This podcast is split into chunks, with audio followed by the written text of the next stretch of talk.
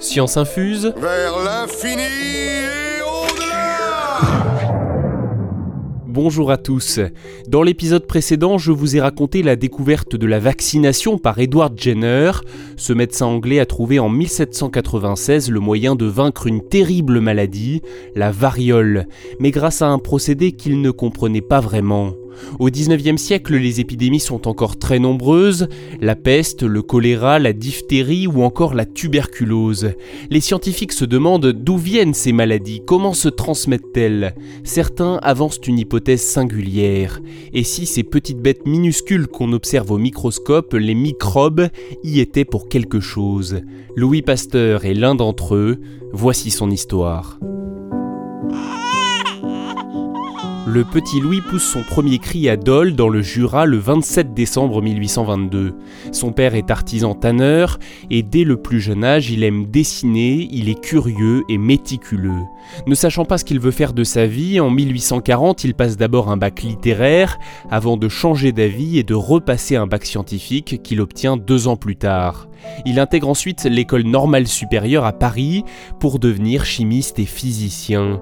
Louis Pasteur n'était pas médecin et il l'a souvent répété tout au long de sa vie. Je ne suis pas docteur, madame. Au début de sa carrière, Louis Pasteur étudie la forme des cristaux, leur constitution moléculaire et la façon dont la lumière se reflète sur eux. Il se fait déjà remarquer par la qualité de ses travaux. D'abord professeur de physique à Dijon, il enseigne ensuite la chimie à Strasbourg, avant d'être nommé en 1854 doyen de la faculté des sciences de Lille. C'est là qu'il fera ses premières grandes découvertes.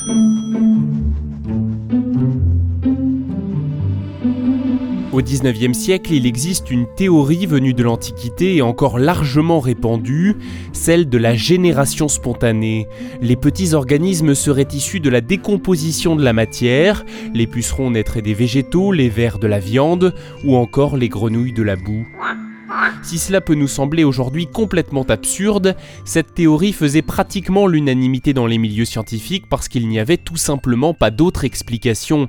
Il était jusqu'alors presque impossible d'observer la reproduction des petits organismes. Les micro-organismes visibles au microscope étaient donc considérés comme des matières décomposées. La moisissure, la fermentation étaient vues comme une œuvre de mort selon les mots du célèbre chimiste allemand Justus von Liebig.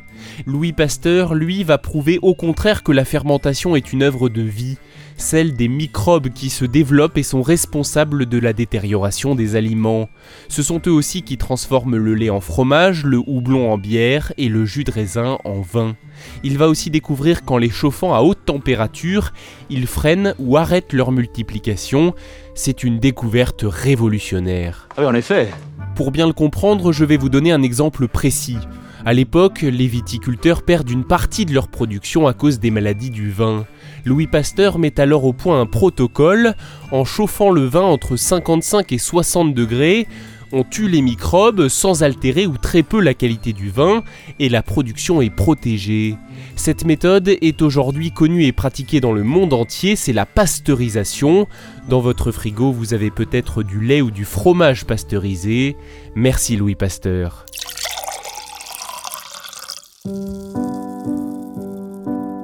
Après avoir été nommé à la direction des études scientifiques de l'école normale supérieure en 1857, il est élu à l'Académie des sciences cinq ans plus tard. Pasteur, qui a étudié les micro-organismes lors de ses travaux sur la fermentation, se demande si ces mêmes petits êtres vivants ne pourraient pas être également responsables des maladies infectieuses. Il va d'abord étudier les maladies du ver à soie, la pébrine et la flacherie qui déciment les élevages du sud de la France.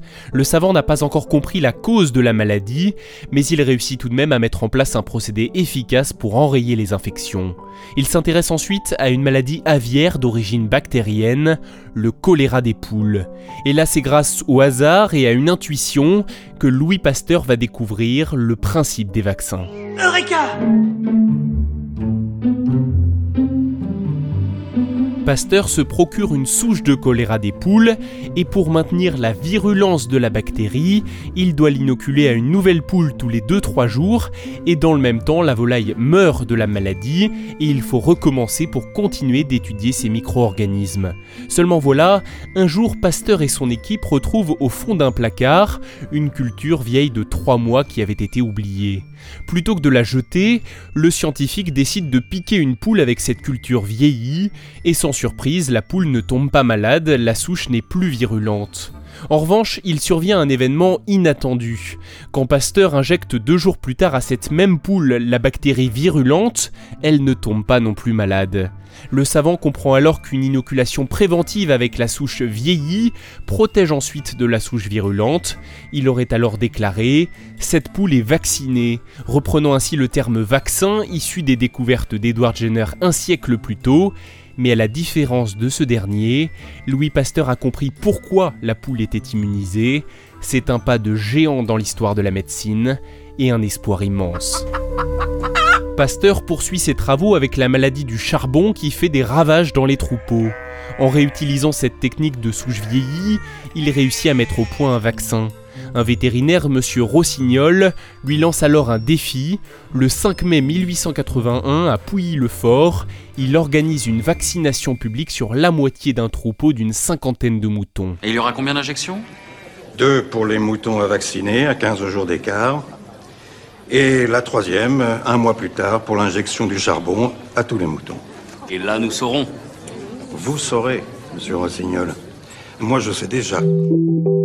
Un mois plus tard, la presse qui a largement relayé cette affaire publie les résultats. Tous les moutons ayant été vaccinés ont survécu à l'injection du charbon et tous les autres sont morts.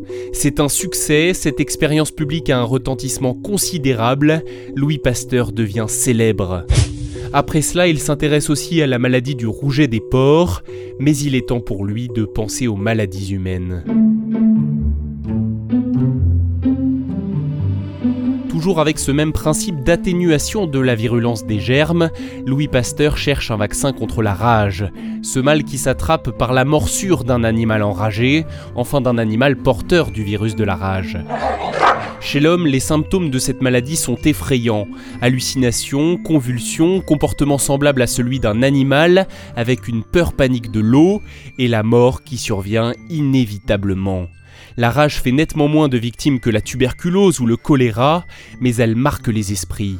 Comme la période d'incubation après morsure est assez longue, d'au moins plusieurs semaines, Louis Pasteur se dit qu'il doit être possible de vacciner les personnes déjà infectées avant l'apparition des symptômes. Il met au point un vaccin, un vaccin qui s'avère efficace sur les chiens, mais il est sans doute encore trop tôt pour le tester sur l'homme. Le matin du 6 juillet 1885, un garçon de 9 ans, Joseph Meister, se présente au laboratoire de Pasteur. Il est accompagné de sa mère, ils viennent d'Alsace. Le garçon a été mordu 14 fois par un chien enragé. Sachant que ses jours sont comptés, sa mère parvient à convaincre Pasteur d'essayer le vaccin sur son fils. C'est son seul espoir. Pendant 10 jours, Joseph reçoit 13 injections. Mais comment être sûr que le vaccin fonctionne? Si le garçon ne meurt pas, certains sceptiques pourront toujours rétorquer que l'enfant n'avait peut-être pas vraiment attrapé la maladie. Pasteur décide donc, lors de la dernière piqûre, d'inoculer à l'enfant le virus dans sa forme virulente. Avec tous les risques que cela comporte, il lui injecte la rage. Je vous propose maintenant d'écouter une archive sonore, Joseph Meister interviewé par la TSF en 1939. La qualité sonore n'est pas exceptionnelle, mais c'est d'époque, tout comme sa façon de parler. Il raconte ce moment où Pasteur l'a sauvé d'une mort certaine. Écoutez. Monsieur Pasteur était très ému. Il n'avait jamais fait d'expérience de son vaccin autrement que sur les animaux. Mais ma mère insista, faisant valoir que puisque j'étais condamné, je n'avais rien à craindre et qu'on pouvait essayer sur moi le seul traitement qui existait. Il a en effet parfaitement réussi et c'est ainsi qu'on a la preuve formelle que M. Pasteur avait bel et bien trouvé le remède de la rage. En effet, Louis Pasteur a réussi. Il a découvert le moyen de sauver le petit Joseph, puis les centaines de personnes mordues qui, à l'annonce de cette nouvelle, viennent du monde entier pour recevoir ce vaccin antirabique. Devant un tel succès, l'Académie des sciences ouvre une souscription internationale pour créer un institut, l'Institut Pasteur, qui sera inauguré en novembre 1888. Moins de sept ans plus tard, le 28 septembre 1895, Louis Pasteur s'éteint à l'âge de 72 ans. Des funérailles nationales sont organisées pour honorer la mémoire de ce génie français, de ce héros de la science. Son corps est d'abord déposé dans l'un des caveaux de la cathédrale Notre-Dame, puis en décembre 1896 il rejoint sa dernière demeure. Louis Pasteur repose dans une crypte de l'Institut qui porte son nom. Merci d'avoir écouté cet épisode. La semaine prochaine, nous continuerons cette série sur l'histoire de la médecine moderne avec une nouvelle découverte capitale, celle des antibiotiques par Alexander Fleming dans les années 30. N'hésitez pas à vous abonner à Science Infuse, à partager ce podcast et à lui mettre une bonne note ou un bon commentaire. À lundi prochain.